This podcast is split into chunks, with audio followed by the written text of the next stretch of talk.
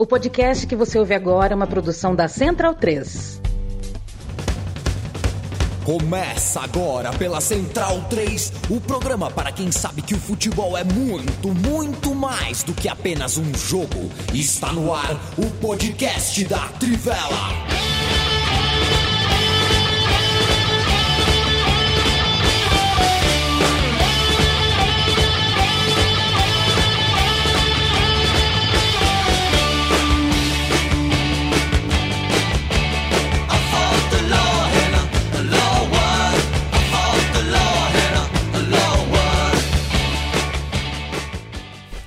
Bem-vindo, bem-vinda, amigo e amiga da Central 3. Começou a semana.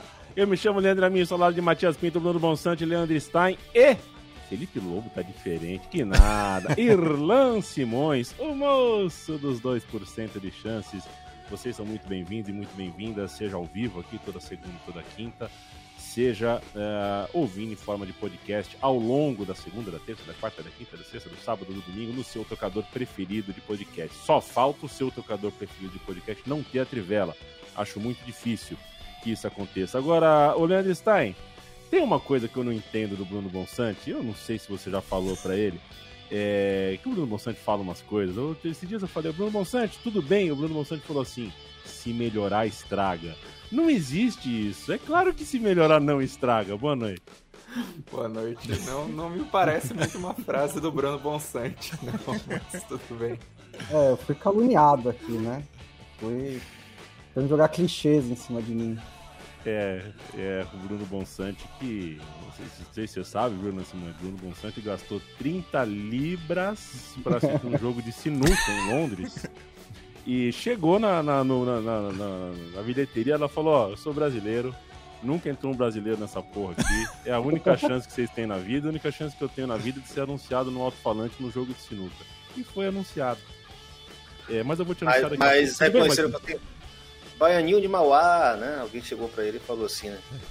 Brasileiro, é. Baianinho de Mauá. É, e todo, todo mundo conhecia lá o Baianinho de Mauá. Como é que é carne frita em inglês, Bruno Fried beef? É, beef. É, fried beef, provavelmente, né? E Rui Chapéu em espanhol, Matias, como é que é? Rui Sombreiro. Rui Sombreiro. É. que, que espetáculo. Rui Sombreiro, uma eminência, um baluarte, um referente. De... Como é que é sinuca em espanhol?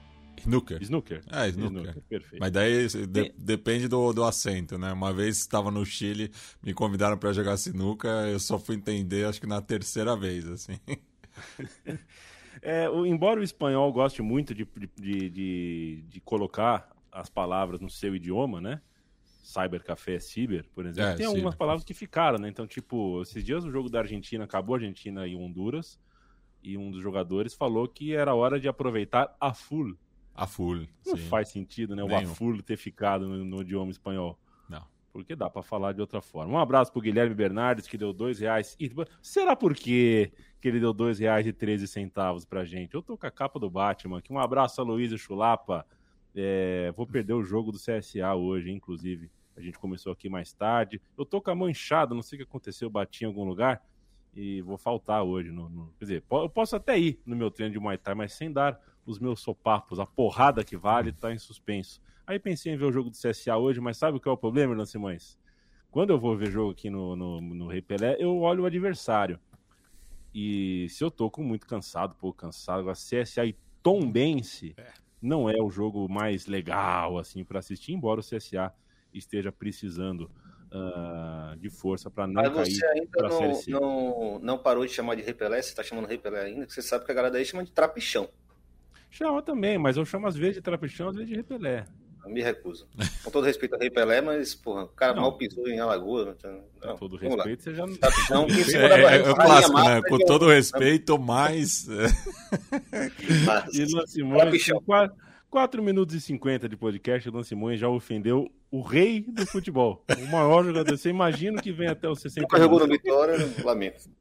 Irlan, você tá aqui por causa de quê, hein? É Série C e Série B, né? Série C, Série D que a gente vai falar hoje. Aí chamamos você, não foi o Felipe? O Felipe Lobo tá de folga hoje. É o Irlan Simões tá aqui, vai dar uma, uma um, um, um help pra gente aqui para falar de Série C, de Série D. O Vitória subiu e outros também. É, sempre lembrando que apoia.se barra Trivela e apoia.se barra Central 3 é o financiamento coletivo tanto da casa, uh, né, tanto do estúdio, quanto da redação. A Trivela da Central 3 já há oito anos uh, tocando essa bola, há oito anos no ar. O meu computador está numa tá numa nhaca que as coisas não abrem, abre, aí quando você clica duas vezes, aí abre duas vezes, sabe como é? Então vocês me desculpem aí a, a, a, se, eu, se eu der uma gaguejada aqui, é porque eu tô num sanduíche danado, inclusive no áudio. Emerson Pérez, um abraço, Bruno Marion, Tércio Sonic, o Tércio Sonic é uma empresa, né? Não sei se você sabe, ele tá 24 horas antenado em todas as coisas do mundo. Tércio Sonic, você é um monstro sagrado. Renato Menezes, um abraço. Eric Monteiro, Gladson, Rafael Nascimento, já contando os dedos para a final da Libertadores. Eu ia perguntar se alguém tinha falado com o e saber se ele está bem. Ilan está aqui. É, bem, eu já não sei, porque fontes me dizem que ele segue de ressaca. Torcer por um time de futebol é uma delícia. Eu vou passar a bola para você, o Leandro Stein. Uh, dá o lead pra gente. Vamos falar um pouco. A gente vai falar, estamos numa data FIFA, a gente vai falar bastante de seleção, seleções, né? Seleção brasileira e outras. Acabou agora uh, mais uma gira de partidas aí uh, pelo continente europeu. Boa seleção da Hungria, será? Vou fazer essa pergunta mais tarde. Mas quero começar contigo falando de acesso na Série C, na Série D. Dá um destaque, dá um pan pra gente. Bom, já fazer o papel de levantador aí, de entregar a bola para o Ilan, porque esse acesso do Vitória é muito marcante, né? Pela maneira milagrosa como o time conseguiu reverter os prognósticos, um time que vinha ameaçado pelo rebaixamento até o meio da campanha, trocou de treinador, o João Bussi é, dá essa, esse novo fôlego para o Vitória, né? E aí o time dispara na reta final da fase de classificação e se confirma no quadrangular semifinal um acesso que até para os parâmetros da Série C acho que acaba como um dos mais marcantes por, por reverter toda essa situação, né? O Vitória que vinha com problemas internos, vinha com é, campanhas ruins no início da, do ano, né, com eliminação é, precoce na Copa do Nordeste, sem passar para a fase final do Campeonato Baiano. Assim, o início da Série C não era tão surpreendente pensando no que acontecia no Vitória e o time deu, virou essa chavinha. E aí o protagonista da campanha é a torcida do Vitória também, né? Porque teve toda uma mobilização teve a, maneira como os torcedores abraçaram na campanha, mesmo na, na, antes do jogo contra o Mirassol, quando precisava da vitória, a torcida teve presente em massa no aeroporto, no Barradão também, principalmente naquele jogo da rodada final contra o Brasil de Pelotas, que foi quando o Vitória efetivamente entrou na zona de classificação. E agora também nessa reta final, né, no, num grupo que era visto como o grupo mais pesado contra ABC Figueirense Paysandu. Vitória manteve o. Não, não fez, não conquistou tantas vitórias, mas se manteve invicto nessa fase final e mesmo sem vencer o Paysandu, se aproveitou da vitória sobre o Figueirense na rodada anterior. Então acaba sendo um acesso muito marcante, uma volta já imediata do Vitória, que no início da competição chegou até a temer esse rebaixamento para a Série D. E tinha que ser da pior forma possível, né? Um sofrimento do caralho, mas a gente conseguiu, né? Era só fazer um golzinho no Paysandu e tudo resolvia, mas reza a lenda aí que o Paysandu estava com uma, um bom estímulo financeiro para vencer o Vitória, mesmo já sem pretensões nenhuma, né? E, por lá na Curuzu, gramado bem complicado, né? Prejudicar o time do Vitória. Apesar, apesar que o time do Paysandu também era bem arrumadinho, né? Eles perderam um pouco a, a pegada nessa reta final, assim, enfim, não foi, foi um grupo muito equilibrado, porque eram né, clubes que têm uma certa torcida e tal, mas ninguém com grandes times, grandes investimentos. E a gente até falou na época, assim, se classificar, a ideia é fugir do Botafogo de São Paulo e fugir do Mirassol.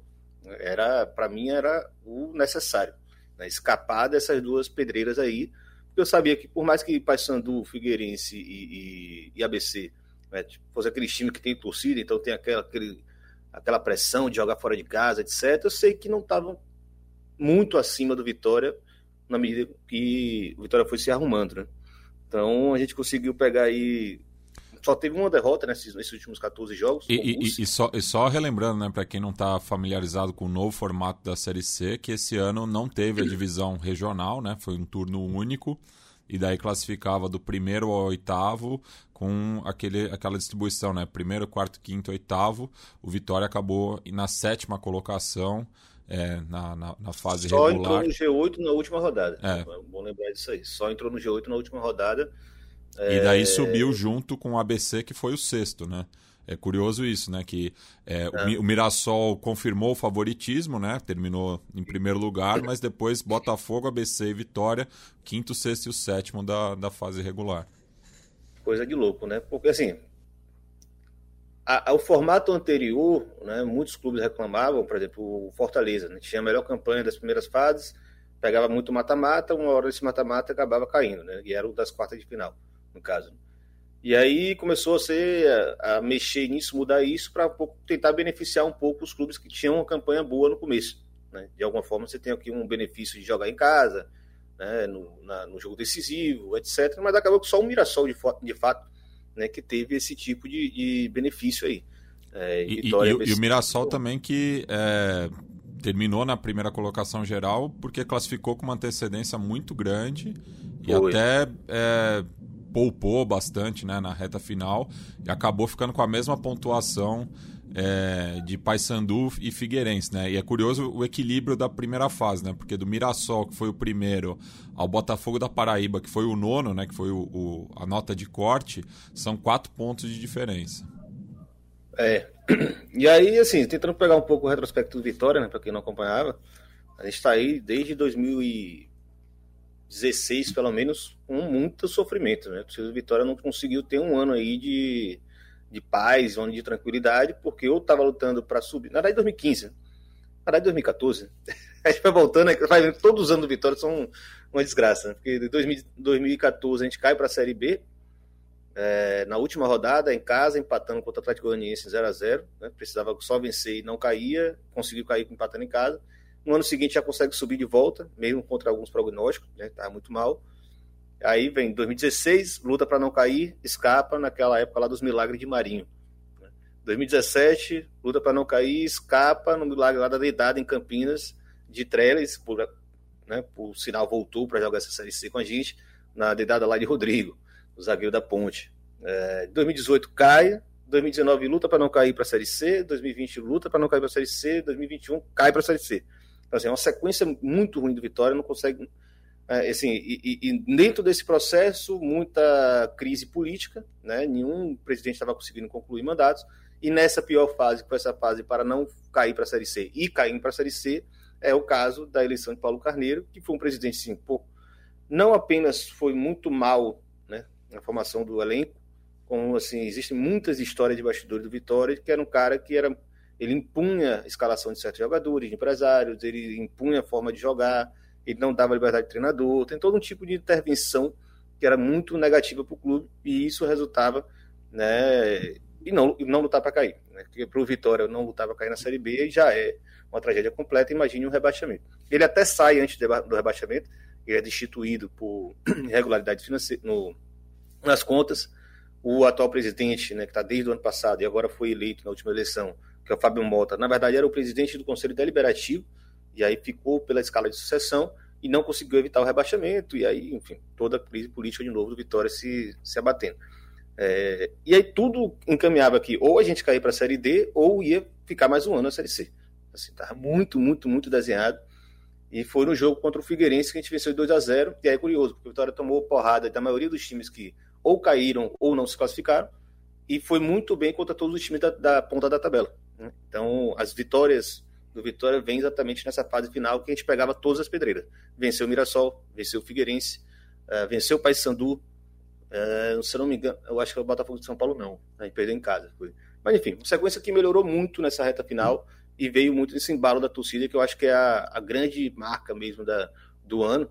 E só para fechar, né, que é um relato bem pessoal meu, que é, eu era bem novo, eu tinha 16 anos, aquela época você já está assim, começando a ir para estádio sozinho, na boa tal. É, em 2006, né, quando o Vitória jogou aquela Série C maldita lá, que a gente cai em 2005 junto com o rival, os dois caem junto para a Série C. Que o, Bahia. Foi o rival. Muito parecido o, o, o, Vai mudar de nome agora. É, um, um muito parecido, fases preliminares muito mal, e aí tem o, o octogonal final.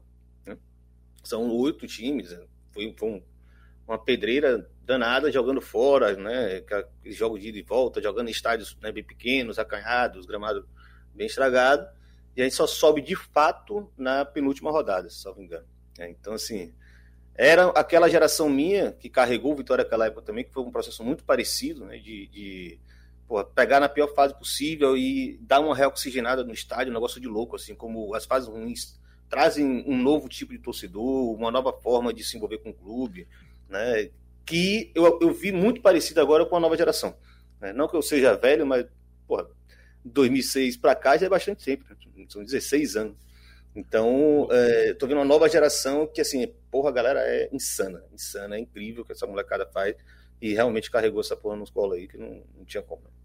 Irlan Simões é, tá aqui com camisa do Vitória, chamando o Vitória de agente, chamando o Bahia de outro, porque é isso mesmo, a gente chamou o Irlan para vir para cá uh, ah, para falar de Série C e Série D, mas como torcedor. E aí, se eventualmente a gente tá com a audiência de alguém que, por exemplo, torce para o Figueirense, é, não fiquem ofendidos. O Irlan, enfim, é, é nosso amigo e completamente habilitado para falar uh, nesse tom, mas a gente pedir para ele falar num tom sem ser torcedor, fala também, tá? Não fiquem assim, pô, chamaram o cara a ser torcedor, tá torcendo pro Vitória. Não, não é isso. É que a gente tá aqui para se divertir também. A, a gente pode um pouquinho, né? É, a gente tá compartilhando e, um pouquinho da alegria e, pô, na, na, Central 3 eu sou baião de dois também, né? Então lá a gente Exato. é bem clubista, né? Então, identidade e, é Não posso falar na firma lá.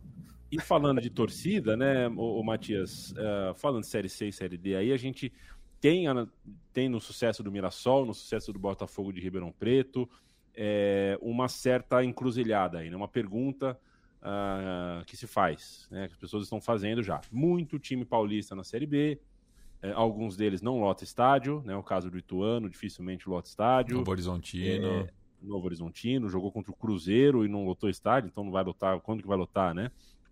É, mas eu, sei lá, queria um olhar seu sobre Uh, enfim, a gente sabe que é uma questão econômica, a força da cidade de São Paulo, a força do estadual paulista nos últimos anos uh, ficou, né, tá mais distante do que os outros estaduais, é, mas queria saber se, se, se, é só doença mesmo, né, se, se, ter tanto time paulista assim na Série B é só um sinal de uma, de uma má notícia, de uma péssima notícia, ou se a gente tem, tem o, coisa de bom para olhar, porque afinal de contas o Botafogo é, é tradicional, o Mirassol tem uma história recente aí muito respeitável, enfim.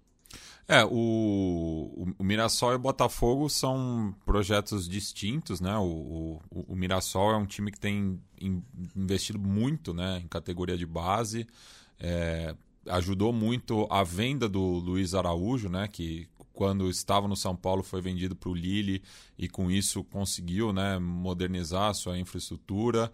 É um time que é, tem, é, é abraçado pela cidade, né, porque não está é, muito perto da capital, então acaba formando né, uma, uma identidade. Vem aí de um tempo já disputando a Série A, a Série A1 do Campeonato Paulista. É, então tem enfrentado é, com certa constância né, as equipes é, da capital, o Trio de Ferro, mais o Santos, enfim, foi subindo né, é, com, com, uma certa. É, não, não, deu um passo maior que a perna, né? Ele está subindo aos poucos, chega agora na Série B, né? Que eu acho que é, é meio o limite, né? Para essa equipe do Mirassol. Não vejo ele é, brigando pelo acesso à Série A. É, e o caso do Botafogo acabou sendo também teve aquele lance, né, que foi um dos primeiros é, clubes que, que fez a cogestão, né?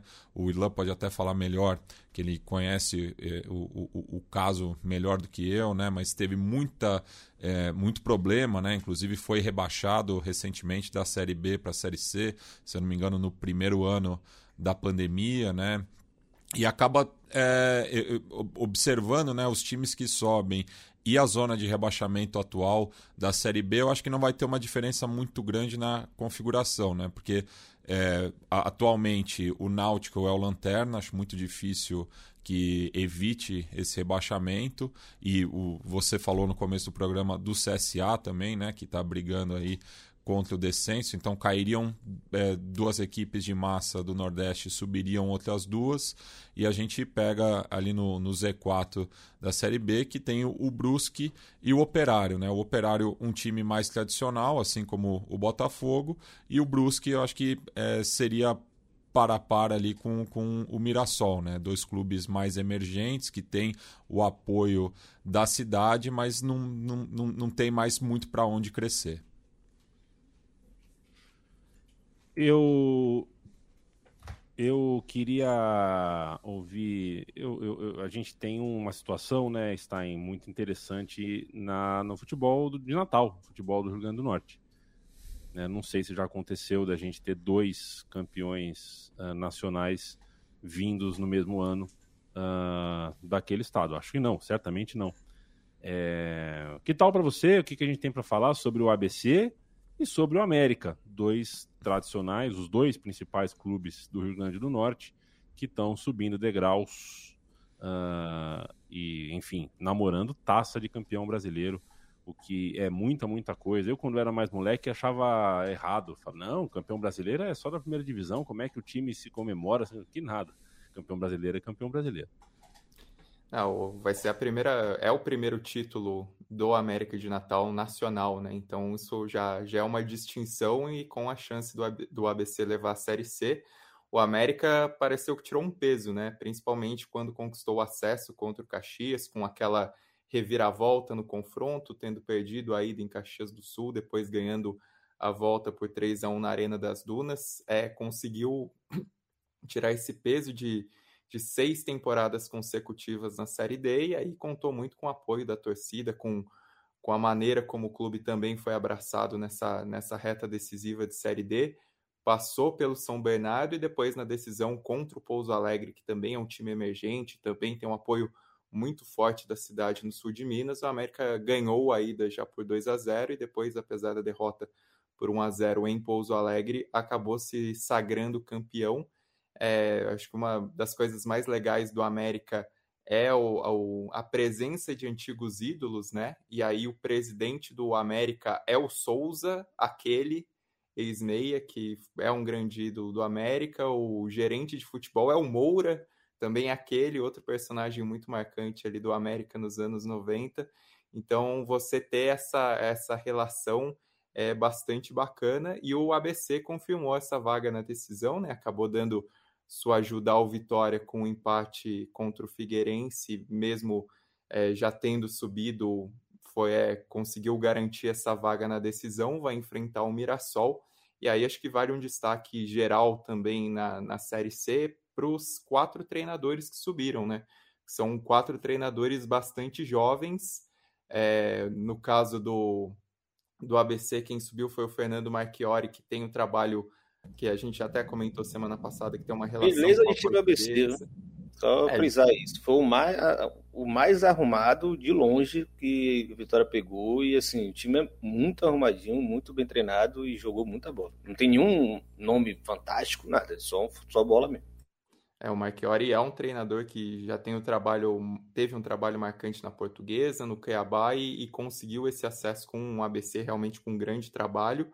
É, o Vitória, a gente falou do João Bursi, né, que veio do Cianorte, mas já tinha uma passagem anterior pelo Vitória nas categorias de base, até um período mais curto na equipe principal. No caso do Mirassol, o Ricardo Catalá é um treinador que já fez grande campanha no Paulista, tem esse conhecimento de casa no Mirassol e é um, um dos grandes personagens nessa ascensão recente do Mirassol. E no Botafogo, o personagem mais conhecido de todos, embora não o mais jovem por ter uma carreira muito extensa como jogador, o Paulo Baier, que assumiu durante um momento de crise nessa Série C, quando o time estava ali no meio da tabela, perigando não se classificar, conseguiu acertar a, equipe depois de, de certas dificuldades e, e, é o responsável por esse acesso, né? E falando em personagens... E, e, que... só um complemento, Paulo Baier, que ele já começou sua carreira de treinador com acesso, né? Pela Próspera é, na segunda divisão catarinense.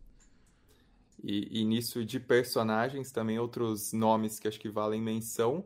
É, no Mirassol, um, o artilheiro da equipe, uma das grandes figuras da campanha é o Camilo, também um jogador de muita identificação com o clube. E o Vitória teve o, como mencionado pelo Irlan, o Trellis acabou marcando o gol, basicamente o gol do acesso, né? Não foi no do jogo decisivo, mas o da vitória contra o Figueirense que de fato colocou o Vitória na zona de classificação e até ajudou o time a, a superar o 5 a 1 do, do, primeiro turno do quadrangular final que tinha sofrido contra o Figueirense.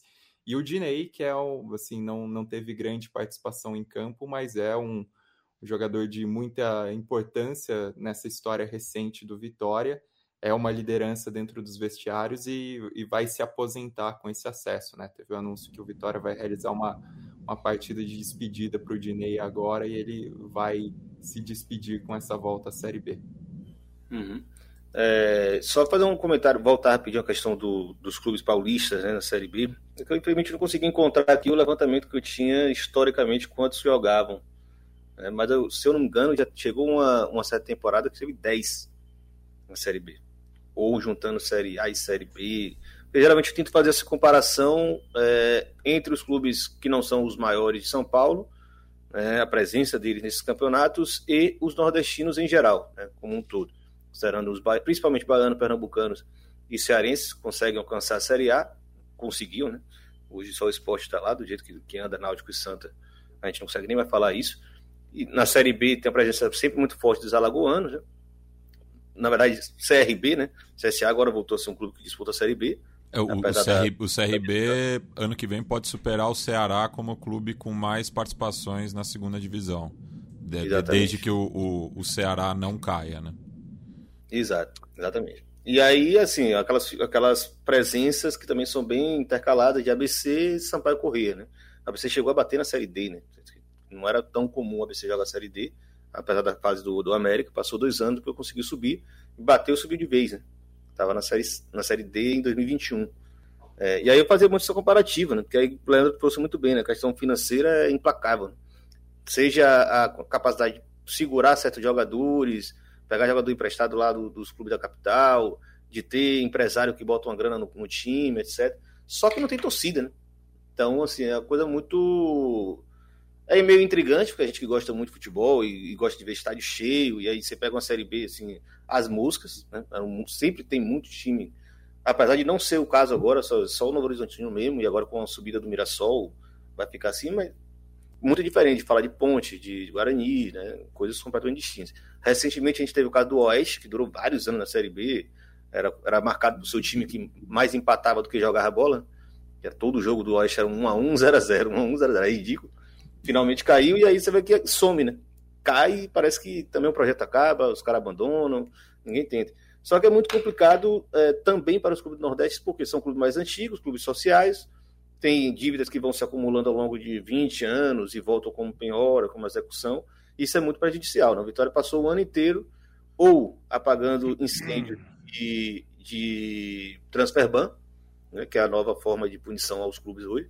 Né? Tá pegando muito pesado e prejudica mesmo, porque você fica bloqueado e como você já tem um julgamento que provavelmente vai te, vai te resultar em transfer ban, o que as diretorias hoje fazem é correr para contratar o máximo de jogadores possível, que se der certo, dois ali já serviu muito, foi o que o Vitória fez no começo do ano.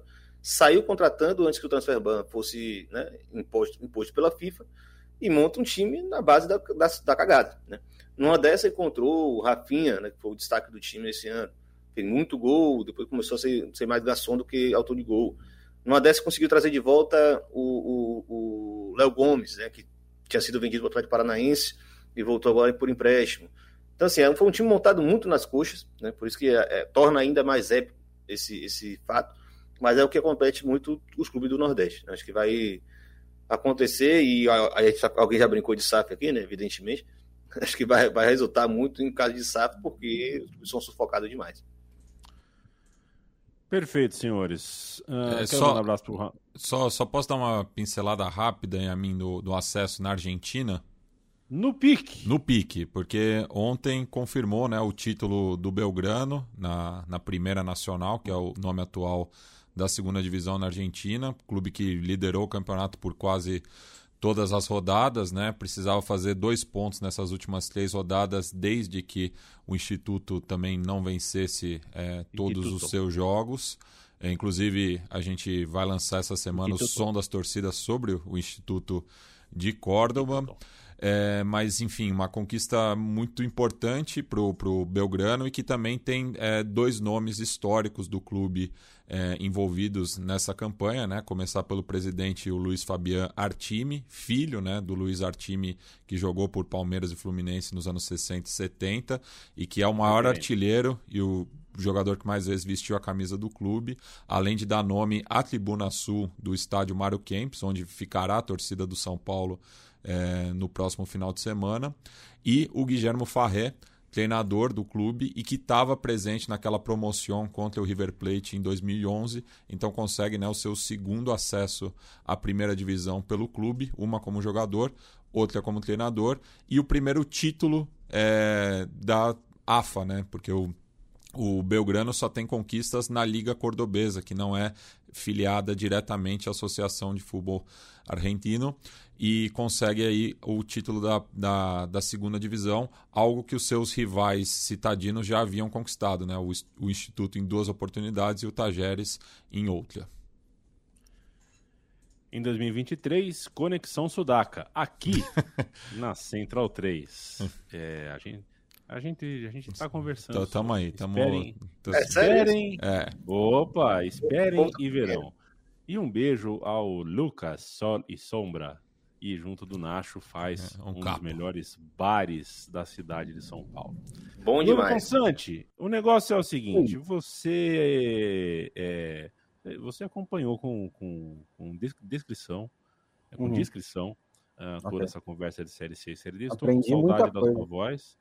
É, e vou querer aprender agora eu com você. Agora a gente vai falar um pouquinho de seleção brasileira. Amanhã, é. terça-feira, talvez você ouça esse podcast já sabendo quanto foi Brasil e Tunísia. E aí você pode comparar o que a gente está conversando aqui com o que de fato aconteceu. Mas o que vai acontecer no jogo, o Brasil provavelmente vai ganhar. A gente está com a expectativa de ver o quão ofensivo é esse time, o, como as coisas uh, funcionam. É, mas queria te ouvir, até porque a gente está num contexto de data FIFA em que Suíça e Sérvia estão é, deixando o sarrafo um pouquinho alto. É verdade, né? A Sérvia e a Suíça fizeram é, bons jogos né, nesse fim de semana. Na... A, a, a Suíça ganhou da Espanha fora de casa, a Sérvia goleou a Suécia e tem muitos jogadores em boa fase. Mas antes de falar dessas duas, acho que vale é, uma coisa interessante que o Tite tem falado em relação à seleção brasileira, né? Porque contra a Gana ele jogou naquela formação mais ofensiva, que era algo que muita gente vinha pedindo, com o Paquetá no meio-campo, é, sendo um jogador um pouco mais de criação no lado de um volante.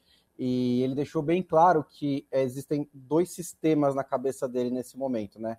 Essa contra certos adversários, que acho que não sei se ele vai admitir que são contra os mais frágeis, né? Mas imagino que vai ser usado contra os mais frágeis que é com o Paquetá no meio-campo e com o Militão na direita, ou com outro zagueiro na direita, porque aí você consegue, com a bola, fechar a linha de três zagueiros e, liberar o, o Paquetá para ter mais liberdade para criar. Esse foi o esquema usado contra a Gana.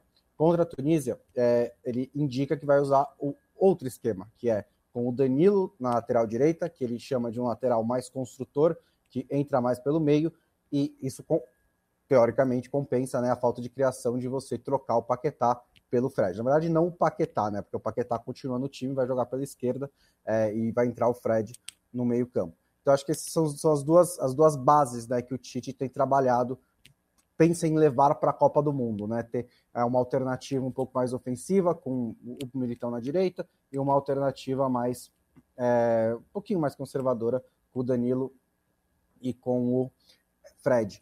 É, nesse jogo contra a Tunísia, a gente deve ver essa segunda com o Fred no meio-campo e deve ver o Pedro, né? Ele também falou bastante sobre o Pedro. A essa altura, se eu sou o Pedro e não sou convocado para a Copa do Mundo, eu entro com um processo contra o Tite, porque o cara não para de falar sobre o futebol do Pedro, não para de dizer como o Pedro é bom, como ele tem as características, está jogando muito, só falta chegar e falar: é, mas eu ainda assim vou levar o Firmino ou o Matheus Cunha para a Copa do Mundo. Então imagino que o Pedro esteja muito bem, né, seguro de que ele vai jogar futebol no Catar em novembro. É, uma coisa, né, acho que que vale falar sobre as, as seleções da Sérvia e da Suíça, né? É, principalmente a Sérvia, é uma coisa que chama muita atenção é a quantidade de jogadores em boa fase que eles têm, né? O Mitrovic fez três gols contra a Suécia, isso depois de na temporada passada bater o recorde de gols da, da era Championship na segunda divisão, fez mais de 40, começou a Premier League pelo Furro marcando muitos gols também, é, mas não é só ele também, né? Tem o Vlahovic, que não tá voando na Juventus, mas é, terminou bem a temporada passada, e a Juventus está meio mal nesse começo de temporada, mas é um ótimo jogador. Também o Tadic, o Milinkovic Savic, então, é muita qualidade né, que a, a Sérvia tem. A Suíça é um time talvez coletivamente um pouquinho melhor do que a Sérvia, não tem tanta quali mas não tem tanta qualidade técnica assim. Mas são dois adversários que vão ser difíceis para o Brasil. É, a, o Brasil é favorito contra eles, em qualquer cenário, mas vão fazer jogo duro. Camarões, que parece um pouquinho mais abaixo, né? O Stan até fez nota sobre o último amistoso de Camarões, que não é, deixou uma impressão muito boa. Sabe o que, que é, Bruno Bonsante? Eu assisti quase, eu acho que eu assisti oito dos dez jogos mata-matas da, porque teve jogos no mesmo horário, né? Então não deu para ver todos os jogos do mata-mata africano. Mas a verdade é que dos cinco confrontos, eu tô para te dizer que quatro confrontos foram piores para a África. É, era para estar tá Nigéria, era para estar tá Mali.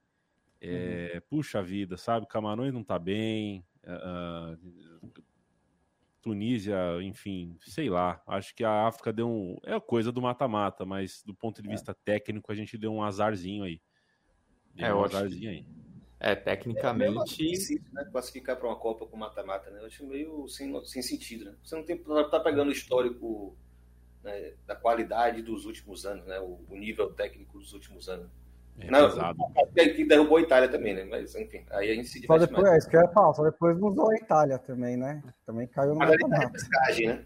Porque era grupo. É, na repescagem, é verdade. É verdade, teve a chance, aí, teve a chance. Aí não tem choro nem vela.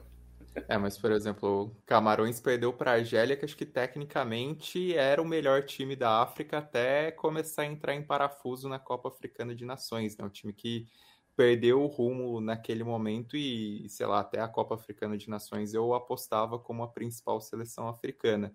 É, e nesse caso da, das eliminatórias africanas, a Gana é o melhor exemplo, né? Porque Gana é, passou com um pênalti mandraquíssimo pela fase de grupos contra a África do Sul e depois fez jogos bem mornos para ser elogioso contra a Nigéria, né? Então, e passou acabou... só no saldo qualificado, né? Porque Exato. a CAF a ainda usa como critério de desempate. É, e assim, agora tem algumas perspectivas novas na seleção pelos jogadores que optaram pela nacionalidade ganesa, tem também muitos jovens que têm essa possibilidade de crescer mas é, é, a seleção mais abaixo da África, né? E o Asamoah é, Gyan quer se vingar do Uruguai, né? Tem essa... É, mas que não vai rolar. Porque eu, não tinha percebido, eu só vi assistindo o, amistoso meio de canto de olho que entrou o Iñaki Williams né, no jogo, saindo do banco. Ele é banco do, da seleção da, de Gana? É, foi a estreia dele, né? É que ele chegou agora, aí, né? É. Primeira vez que ele foi assim, é, mas assim, me pareceu um time bem fraco bem. Não, é, bem, é, bem, é, um time. É, tanto que foi eliminado na, na fase de grupos da Copa Africana e, e teve todos esses problemas é, durante as eliminatórias, né? E, e o Inhaque até acho que ele começou no banco por causa de uma discussão mais externa, assim, porque aí quando os caras é, optaram pela nacionalidade começou a ter essa discussão sobre a importância deles na seleção, assim, acho que não tem muitas dúvidas que o Inhaque já chega como um dos protagonistas por todo o histórico no Atlético Bilbao, aí teve ex-jogador da seleção que veio a público falar que esses caras não deveriam sentar na janelinha, então acho que é um pouco de conservadorismo quanto a isso, mas... O, o Abedi Pelé foi um deles, Stein? Não, Porque daí ele, ele, ele, ele, ele um em causa própria, né? Foi algum Jean? É. Foi algum Jean? Não, acho que foi o, o Kingston, o, o, goleiro, que era da, daquele time ali de 2006, 2010. É, além dos, dos dois AIU, né, de Gana, tem também o Kudos, que é um atacante do Ajax, que joga no Ajax como atacante, né, mas a seleção é mais meio campista, que é um jogador também que tem qualidade, tem potencial. É, do resto do time que jogou contra o Brasil, assim, eu conheço o Amartey, que é um zagueiro do, do Leicester também, que é tipo o último zagueiro da, na hierarquia do Leicester, e saiu do banco de reservas do Lansky e o Salizu, né? Que são dois jogadores também que chegaram agora, que são dois bons jogadores de Premier League, o lateral direito do Brighton e o zagueiro do Southampton, é, mas também estão chegando agora na seleção de Gana. É, tem alguns jogadores jovens, assim, o Sulemaná é um bom jogador, tem o Issahaku, que também é muito jovem, pode estourar, mas é isso, é uma, uma seleção meio perdida no meio do caminho. Aí só um fazendo meia-culpa sobre o Militão, que eu tinha criticado o teste no programa passado, achei que foi um teste válido. O Militão estava com gás ali para jogar na lateral direita, principalmente no início da partida. Isso me agradou. E foi um primeiro tempo do Brasil com muitas alternativas ofensivas. Né? Acho que mais do que o placar, o volume de jogo que o Brasil teve e a quantidade de criação que o Brasil gerou, isso foi muito importante. Aí das duas seleções adversárias, né?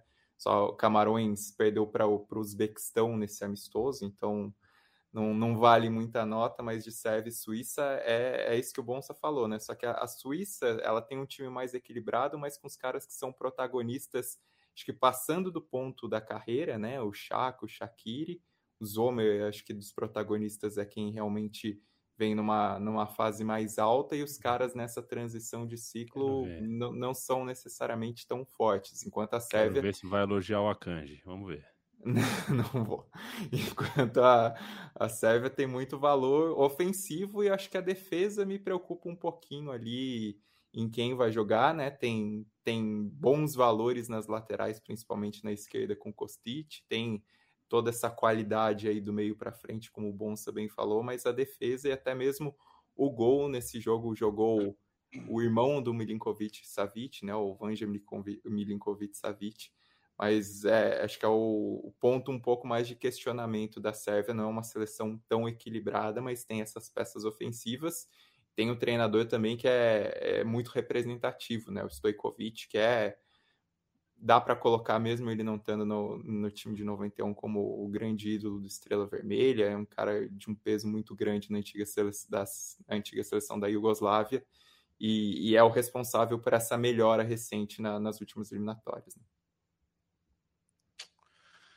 Perfeito. O Arthur Ripka uh, fala aqui que em 2008 o estado de São Paulo teve dois campeões. Talvez o estado de São Paulo não tava, né, não passou pela minha cabeça que eu estava pensando em, em, em estados uh, menos com menos glórias, uh, né, com menos títulos, né? É, em 2008 São Paulo foi campeão brasileiro da Série A e o Corinthians da Série B. Teve 2011 também, Portuguesa e Corinthians. Português e Corinthians. É, em São Paulo você vai achar é alguns exemplos. Diego Manuel, um abraço. Ele pergunta aqui se o Zubair Bey é o melhor tunisiano da história. É, o Landstein vai te responder por correio, tá? É, em oito dias úteis chega uma carta para você com escrito sim ou não. Ou, se o Landstein quisesse dar o trabalho de fundamentar, ele numa, pega uma folha de papel ao maço, aquela que a gente tinha muito medo quando chegava, quando vinha o papel, folha de papel ao maço na sala de aula puta merda, vou ter que escrever 40 minutos aqui. Eu não tenho mais a menor condição de escrever em folha de papel ao. Eu, eu anoto minhas coisinhas aqui, ó. Deixa as coisas anotadas. É, a primeira, a segunda linha sai tudo bonitinho. Depois, amigo, a caligrafia vira uma vira uma coisa de maluco aqui. Ô, ô, ô gente, é o seguinte. Uh, já falamos, já passamos um pouquinho aqui pela, pela, pela Europa de forma orgânica, falamos da Suíça, falamos da Sérvia, dos adversários do Brasil, mas uh, é preciso dizer que as portas da Copa do Mundo, a seleção inglesa rebaixada nesse modelo, né? A gente fala rebaixado, parece uma coisa. Ficou em quarto num grupo de quatro, é rebaixado, mas é, acho que para além, né, Bonsa, do rebaixamento em si, desse totem do rebaixamento, acho que fica a sensação de que a seleção da Inglaterra, vice-campeã europeia, ok, com, com né, muito jogo em casa, com toda uma pressão de torcida. É, aquela Inglaterra que chegou na, numa final Copa mostrando bola com arbitragem, com, né, com, com, o glorioso Sterling caindo no chão lá e tudo.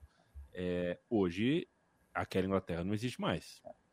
É assim, é, é verdade, é, mas também acho que é uma coisa que é importante dizer sobre não só sobre a Inglaterra, mas também sobre a França, sobre a Alemanha, sobre times que tiveram uma Liga das Nações muito ruins, é que é um recorte muito pequeno também, né? É um recorte de duas datas FIFA que os jogos da Liga das Nações foram ali acumulados. Então foram quatro jogos em junho, em que a Inglaterra foi muito mal, em que a Alemanha foi mal, em que a Itália foi mal e depois se recuperou, é, e que a França foi mal e que não conseguiu recuperar nesses últimos dois jogos agora. Mas também é bom é, tentar olhar para os pro problemas de cada seleção, né? A Inglaterra é, parece que aprofundou um problema que já tinha mostrado na Eurocopa, que é um ataque muito inofensivo. E quando você olha para os jogadores que a Inglaterra tem, é difícil entender por quê. Porque tem jogadores ali para fazer melhor do que isso, né? É, mesmo que você não goste do Sterling, por exemplo, não dá para negar que o Harry Kane está numa boa fase, que ele é um cara que quando sai da área, entra na área, consegue jogar muito bem das duas maneiras, consegue criar, consegue finalizar. É, tem o Mount, tem o Foden, o Bellingham agora está entrando no time, está ajudando um pouco. É, o, o Southgate prefere não jogar com o Arnold na direita, embora seja uma arma ofensiva muito boa. Ele prefere o James, que também joga muito bem no ataque. Mas é um time que não está conseguindo criar chances e finalizar chances. É, é, a, até o jogo de hoje contra a Alemanha, que foi um 3 a 3 peladeiro no segundo tempo, a Inglaterra não tinha feito um gol com bola rolando em toda a Liga das Nações, tinha feito só um gol com um pênalti cobrado pelo Kane. É, e, e, e, e, no jogo anterior contra a Itália, por exemplo, que o Southgate elogiou a criação de chances da Inglaterra, só teve uma na minha avaliação de chances claras de gol. Foi uma com o Kane que ele chutou duas vezes.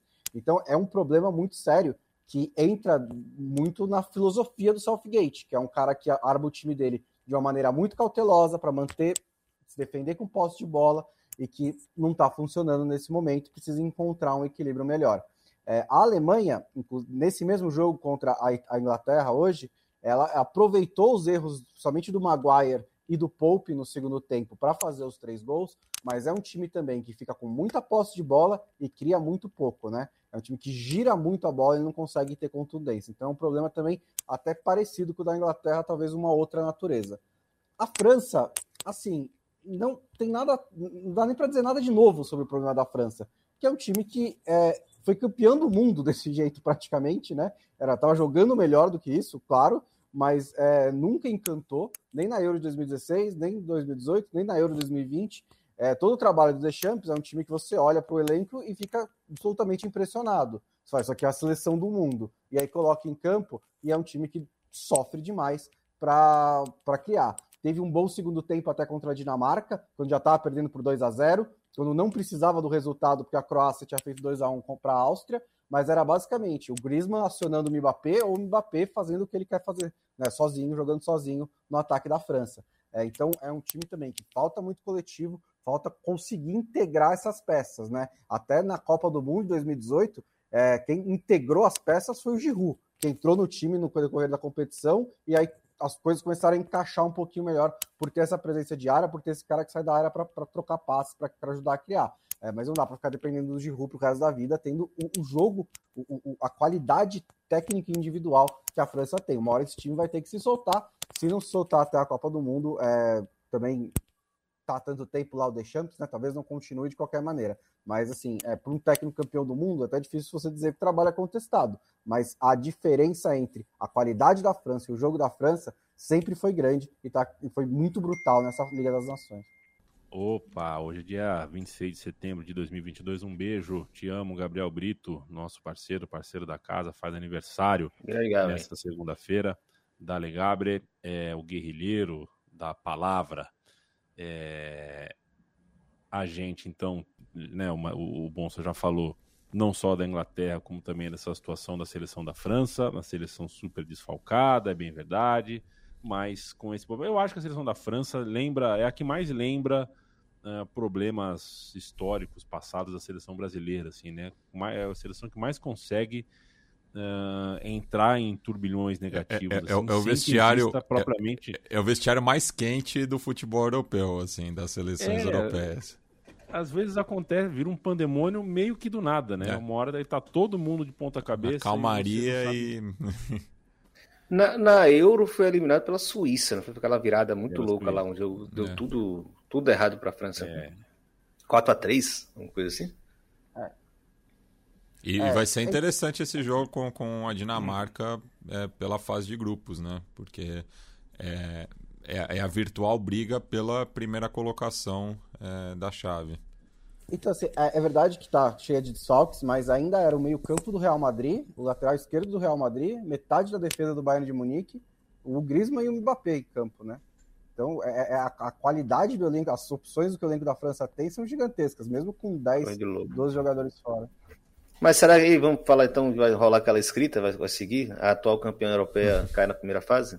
Vai, dá pra é, eu acho, eu acho difícil por a conta do... europeia não foi nem pra Copa. É, mas... Pô, é, perdão, é... atual campeã é, do mundo... Mundial. Europeia. É, que, europeia, que é o que é ocorre justamente com a França a partir é, desde a França de 2002, né? Mas eu, eu acho que não, porque eu, eu, eu acho que o grupo está é, muito favorável, assim, né? É, não, não vejo é, nem Tunísia nem Austrália cometendo esse crime, né? É, o que pode acontecer é, é isso da Dinamarca passar em primeiro, né? É. E, e, assim, a Dinamarca mais uma vez apresentou qualidade, uma parte dessa do Eriksen ali orquestrando o time, aí a gente até pensa como ele poderia ter agregado ao time na Eurocopa, embora muito da motivação também venha pelo contexto, né, do, do incidente que aconteceu com o Eriksen, mas é uma seleção sem necessariamente tantos grandes nomes, mas muito acertadinha, muito encaixada, com um ótimo estilo de jogo.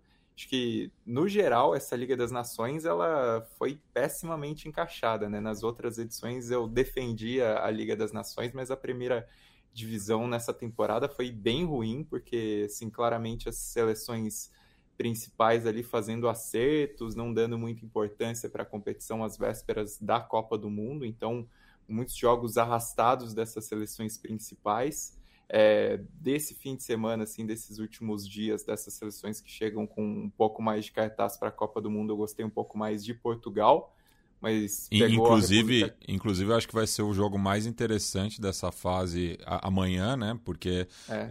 tem, tem se criado né, essa rivalidade muito forte é, entre Espanha e Portugal desde a Copa do Mundo de 2010, né? Depois se reencontram na Euro de 2012, aquele jogo lá que o Cristiano fica falando ao ar, né? Que injustiça. injustiça. injustiça e depois é, se enfrentam na última Copa do Mundo também. Então tá, tá um, um, uma crescente aí nessa rivalidade ibérica, né?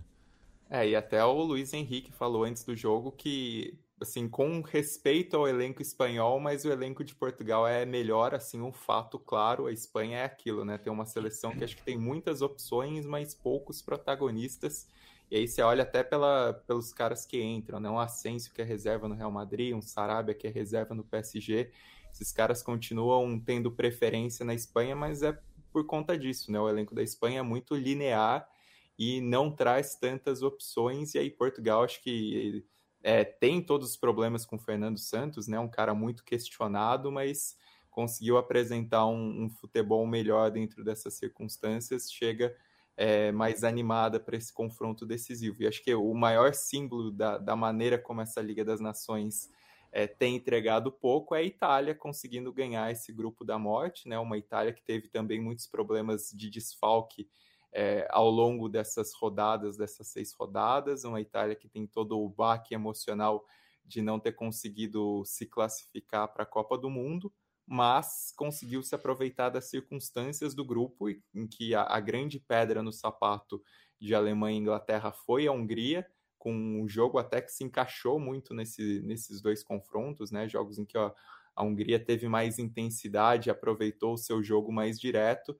mas perdeu os dois confrontos diretos com a Itália, e aí nesse jogo final uma um, assim, a, acho que a Hungria sentiu o peso da partida, né? Porque tinha um clima em Budapeste, precisava só do empate, mas começou cometendo muitos erros, entregou, entregou o primeiro gol para a Itália na, na etapa inicial, e aí no segundo tempo, quando a Hungria começou a, a martelar e começou a parar em grandes defesas do Donnarumma, tomou o segundo gol e não, não tinha mais força para reagir. Então foi uma Itália que acabou se classificando na osmose, né? Não é que, que vem apresentando um futebol tão promissor. Desses times já confirmados no Final Four, acho que o crescimento mais notável é da Croácia, porque não vem de boas eliminatórias, também não, não fez grandes coisas na Eurocopa, apesar da, da, da maneira como travou o duelo em que acabou eliminada contra a Espanha, mas vem numa sequência positiva de vitórias e, e, a Croácia, ainda que tem um elenco inferior, se a gente for comparar com o que tinha em 2018, tem muitas opções, principalmente no meio-campo, né? Então é uma seleção que pode ser competitiva, tem um grupo relativamente acessível aí é, na Copa, embora tenha dois times que sejam talvez sejam mais chatinhos com Marrocos e com o Canadá, mas é uma seleção que, que tem é, é importante esse crescimento às vésperas da Copa do Mundo, porque vinha mais com fama de 2018 do que necessariamente resultado nesse ciclo posterior. Perfeito, gente. E vamos ficar de olho nessa seleção húngara, que pode dar, né? Pode fazer uma graça aí, não, não. Mas não perdeu, perdeu o Zalai, né, Stein? O... É, o Adam Zalai aposentou. Mas assim, eu acho que a Hungria ela foi meio que beneficiada pelas é. circunstâncias, tanto na Eurocopa quanto nessa Liga das Nações, o fato de, de ser o, o azarão do grupo e pegar jogos muito favoráveis para poder se defender e atacar nos, nos contra-ataques, acho que favoreceu a Hungria, porque, por exemplo, quando precisou entregar resultado nas eliminatórias, não conseguiu, né? Então, acho que no fim a, a, as, as circunstâncias inflam um pouco re, essa realidade da Hungria ainda que seja um time com bons valores individuais, principalmente Soboslai, que, que foi ausência na Eurocopa. Pois é, e Hungria jogando jogo grande é, é sempre, é, quase sempre, já deixa, né? O Juan Simões já, já fica com a orelhinha aqui assim, ó, já fica todo mundo de olho, porque a torcida húngara né, sempre vem com aquelas, né, traz junto aquelas questões que a gente já conversou em vários capítulos aqui também em Eurocopa. Uh, não é tão simples de explicar, não é tão superficial assim, mas né, tem um monte de história cruzada ali nas camisas pretas, na maneira como a identidade nacional uh, é interpretada ali com a seleção húngara. Mas acho que, pô, tenho, tô com 30, vou fazer 38 anos, aliás, dia 8 de outubro, queiram ir ao Aljaniá, por gentileza, tá? Meu aniversário, por gentileza. É, é, não vi uma... vou, subir, vou subir a série. Dia 8 de outubro, sábado. Dia 8 de outubro, tá bom? É, todos os nossos ouvintes estão convidados. E, e vou fazer 38 anos e não vi uma seleção húngara boa porra, aí eu, eu olho, eu olho a história, a seleção húngara é, porra, eu quero ver a seleção húngara bala mesmo. Seleção húngara, Penharol. Né? É, eu quero ver uns esses times bala que, eu, que eu, eu, leio a história e falo, porra, timaço. Aí eu vejo. Mas seleção, vamos ver o que a seleção húngara vai entregar pra gente. Ô, Matias, falando em Penharol, qual é o tamanho? A gente tá na reta final do podcast da Trivela de hoje. Qual é o tamanho uh, de uma possível perda do Ronald Araújo por parte da seleção uruguaia. Ele vai passar por uma cirurgia, talvez matematicamente dê tempo dele jogar a Copa, né, em termos de, de dias de recuperação, mas é certo que ele não, ainda que consiga se recuperar, não chega na Copa do Mundo tinindo e trincando. É, particularmente eu fico bastante chateado, né, com essa possível ausência do, do Ronald Araújo, afinal ele é conterrâneo do meu pai, né? Ele é ali de, de Rivera, né? Da fronteira da amizade. E desde a Copa de 90 que não tem um riverense defendendo a seleção uruguaia. Naquela ocasião foi em dose dupla, né? O Hugo de Leon e o Pablo Bengochea. Mas é um jogador é, que promete, né? É, é, enfim, está aí nesse processo de, de, de, transição, né? Pode fazer tanto a lateral quanto a, a, a zaga central, né? Um jogador polivalente é, que, enfim, tem, tem muita juventude, né? Tem, tem muito é, impacto físico. Não é tão técnico assim, é, apesar de ter passado né, pelas canteiras do Barcelona. É, não, não, é, um, é, um, jogador que sabe sair jogando, mas não, não, não vai exigir muito mais do, do que ele, né? Mas per, o Uruguai perde uma peça que pode ser importante, até pensando que a seleção uruguaia, no momento, não está muito bem, né? Perdeu para o Irã é, nesse último compromisso pela data FIFA. Existe, enfim, um sentimento é, bastante pessimista né, em relação à participação da Celeste nessa Copa do Mundo. Imagino que vá se classificar, né, porque o, assim como a gente falou da França anteriormente, o grupo é bastante acessível, né? Enfim, é, tem Coreia do Sul é, e Gana, é, além de Portugal, com quem o Uruguai deve fazer né, o, o esse duelo pela primeira vaga, né? E lembrando que o Uruguai eliminou a seleção portuguesa no último mundial, mas o, o Ronald Araújo acho que é um jogador justamente por essa versatilidade que pode fazer né, com que o Uruguai não avance mais adiante por ter um elenco bastante curto. Perfeito, senhoras e senhores. O Leandro Santos fala que a gente trocou uma ideia certa vez no O'Malley. Você gosta do O'Malley, Leandro Santos, meu xará? É, não, eu já fui bastante, viu? Já fui bastante. Não posso falar que não fui, estaria mentindo. Mas uh, eu fui. Dessa, dessa, vez eu fui por, por, por. Porque era o evento lá dos meninos do Café Belgrado, né? É aquele lugar que você entra hoje em dia, você olha assim, você fala, puta, 85%. É, então, se, eu, se eu tivesse, se eu chegasse em São Paulo e falasse, preciso encontrar o Yamin, onde eu vou achar o Yamin? Eu, o Omas ia ser o último lugar que eu ia. Né? é, é um lugar que você olha assim. Você põe uma urna no meio do O'Malley e depois você tira o, você tira o extrato em quem votou e, e os números foram ditados lá. Eu, é... eu só fui no O'Malley duas vezes. Um evento da Tivela e outro do Café Belgrado. só só eu, assim. Eu, evento lá. eu ia um pouco mais porque eu gostava de jogar bilhar lá. Mas... É, eu nunca comi tanta batata na vida quanto naquele dia da final da Champions League, que é o evento da Trivela lá, que a, aparentemente a batata era de graça. Se não era de graça, alguém pagou pra mim.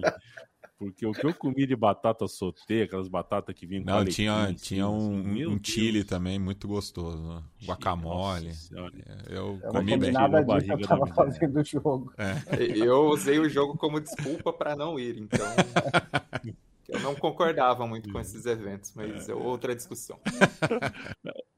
Ai, ai, a gente tirou uma onda, né, Matias? O Griezmann perdendo os pênaltis e a gente, e a gente nem sabia que duas horas antes havia uma discussão no seio da redação da Trivela sobre a validade daquele tipo de. Não, eu, eu, eu ganhei uma cerveja. Eu não decidia nada, eu só, é. só não fui. Vocês são maravilhosos. Um abraço pro Diego Emanuel, um abraço pro Paulo, que reclama do uniforme da Dinamarca. É luta perdida, viu, Paulo? Brigar por causa de uniforme hoje em dia Christian Barreto, uh, lembro que em 2009 Flamengo e Vasco foram campeões também, sendo do mesmo estado. É, podemos dizer que é a primeira vez na história do Nordeste, vai? Vamos, vamos, vamos dar esse palpite aqui, provavelmente é. Uh, Para a gente fechar, Leandro Stein, faz um apanhado veloz aqui da situação de Sardar Asmun, jogador da seleção iraniana. A seleção do Irã tem um código de conduta, você não deve se manifestar politicamente. O Irã é um país uh, muito quente né, para esse tipo de, de, de, questão. Acontece que as ruas do Irã uh, estão. Né, as coisas estão acontecendo e a seleção, pelo menos pela fala do Sardar Asmun, não está indiferente a isso. O jogador se manifestou uh, a respeito dos acontecimentos sociais no Irã. Bom, é, ou já, já tem mais de uma semana de protestos no Irã, né, depois da morte de uma jovem curda que chegou a ser detida por não estar usando corretamente o véu. É, entre os protestos, alguns ex-jogadores da seleção até se posicionaram, ali Dae, Ali, Cari, Ali Karimi, é, e o Asmun chegou a se manifestar e apagar. Né? O Asmun é, fez posicionamentos fortes, mas acabou apagando é um jogador que vale lembrar, depois da Copa de 2018, ele chegou a se aposentar da seleção por conta das reações contra os lances dele, né? Contra lance de gol perdido e depois voltou atrás. Então é um cara que, que tem esse, esse posicionamento um pouco mais forte. E aí teve essa, essa manifestação e depois apagou, mas acho que é interessante também até ver como isso foi reprimido nas arquibancadas, né? Porque o Irã é, e Uruguai aconteceu na Áustria, e aí, primeiro que não, não cheguei a ler uma explicação direta, mas eu achei estranha a transmissão, porque a transmissão filmava o lado da arquibancada que estava completamente vazio, né? Muito provavelmente foi algum tipo de orientação para não filmar nenhum tipo de, de manifestação em relação a isso. E aí os relatos que na imprensa uruguaia, nas agências de notícia, que rolaram é, é, atritos nas arquibancadas entre seguranças e manifestantes iranianos que, que se posicionavam quanto à questão. E aí você tem esse posicionamento ativo e depois apagado do Asmun. É uma situação de tensão, embora o Irã seja uma seleção que é, tenha, acho que das asiáticas é uma que tem as melhores perspectivas para a Copa do Mundo, né? Mesmo trocando de treinador a volta do Carlos Queiroz é benéfica, mas fora de campo tem toda essa questão. O Irã, que é uma seleção, acho que politicamente, com uma, uma discussão muito forte ao redor há muito tempo, principalmente em relação aos direitos das, das mulheres, né? Vale lembrar que a própria classificação para a Copa de 98 é, serviu de estopim a uma, uma revolta contra a falta de espaço das mulheres nas arquibancadas e por tabela na sociedade iraniana, algo que se repetiu em 2006 também em outros tantos eventos. O futebol sempre foi usado como um caminho para esse tipo de, de, discussão da participação feminina na sociedade iraniana e, e naturalmente entra nesse contexto né, de, de seleção, de preparação às vésperas da Copa do Mundo e imagino que também vai estar presente nas arquibancadas do Catar é, dependendo do clima que tiver, porque na própria Copa da Ásia também já rolaram manifestações do tipo, na Copa do Mundo, manifestações do tipo em prol do, de maiores direitos para as mulheres iranianas. Só um, um acréscimo que em disse, no relato da, da ESPN, é, que do, do jornalista que estava para cobrir o jogo, né? A expectativa é que não que fosse com portões fechados essa, esse jogo entre é, Uruguai e Irã na Áustria, justamente pela Federação Iraniana não querer né, que o jogo se transformasse em palco para protestos. Foi uma surpresa para os jornalistas que estavam cobrindo o jogo que a torcida foi admitida. Uma surpresa maior ainda quando a credencial deles foi negada pela Federação Iraniana, que aí tentou tirar a mídia, digamos, ocidental da cobertura do jogo. Por intervenção da FIFA, segundo esse relato da ESPN, os jornalistas acabaram sendo é, permitidos, a, foi permitida a entrada desses jornalistas para cobrir o jogo e fazer o trabalho deles. Senhoras e senhores, este foi o podcast da Trivela. Foi muito bom, viu, Bruno Monsanto? Se melhorasse, estragava.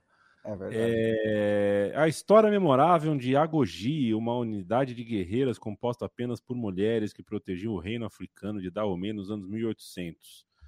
É... Tá todo mundo falando para assistir esse A Mulher Rei, mas é, é, é o tipo de sinopse que eu eu fujo, eu tenho pavor desse tipo de, de, de sinopse. Mas eu devo assistir, Bruno Bonsante? Boa noite. Boa noite. Não sei. Acho que depende muito do seu gosto, né? Tem a Viola Davis, é. né? É um, é. é um, é um atrativo. Forte. É um ponto é, forte. Não, o trailer parece sempre vale. legal. Eu não entendo nada de super-herói, dessas coisas de. de né? Nunca assisti um minuto Mas do Senhor dos Anéis.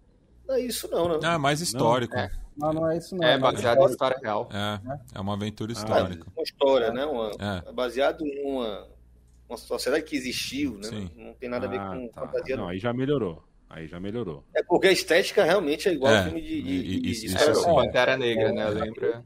É, uma estética bem parecida, mas é... Aí já melhorou. me convenceram a assistir uma vez o filme do Coringa, eu fui, era o filme do Batman sem o Batman, né? Essa, é verdade. Saí entendendo menos do que entrei.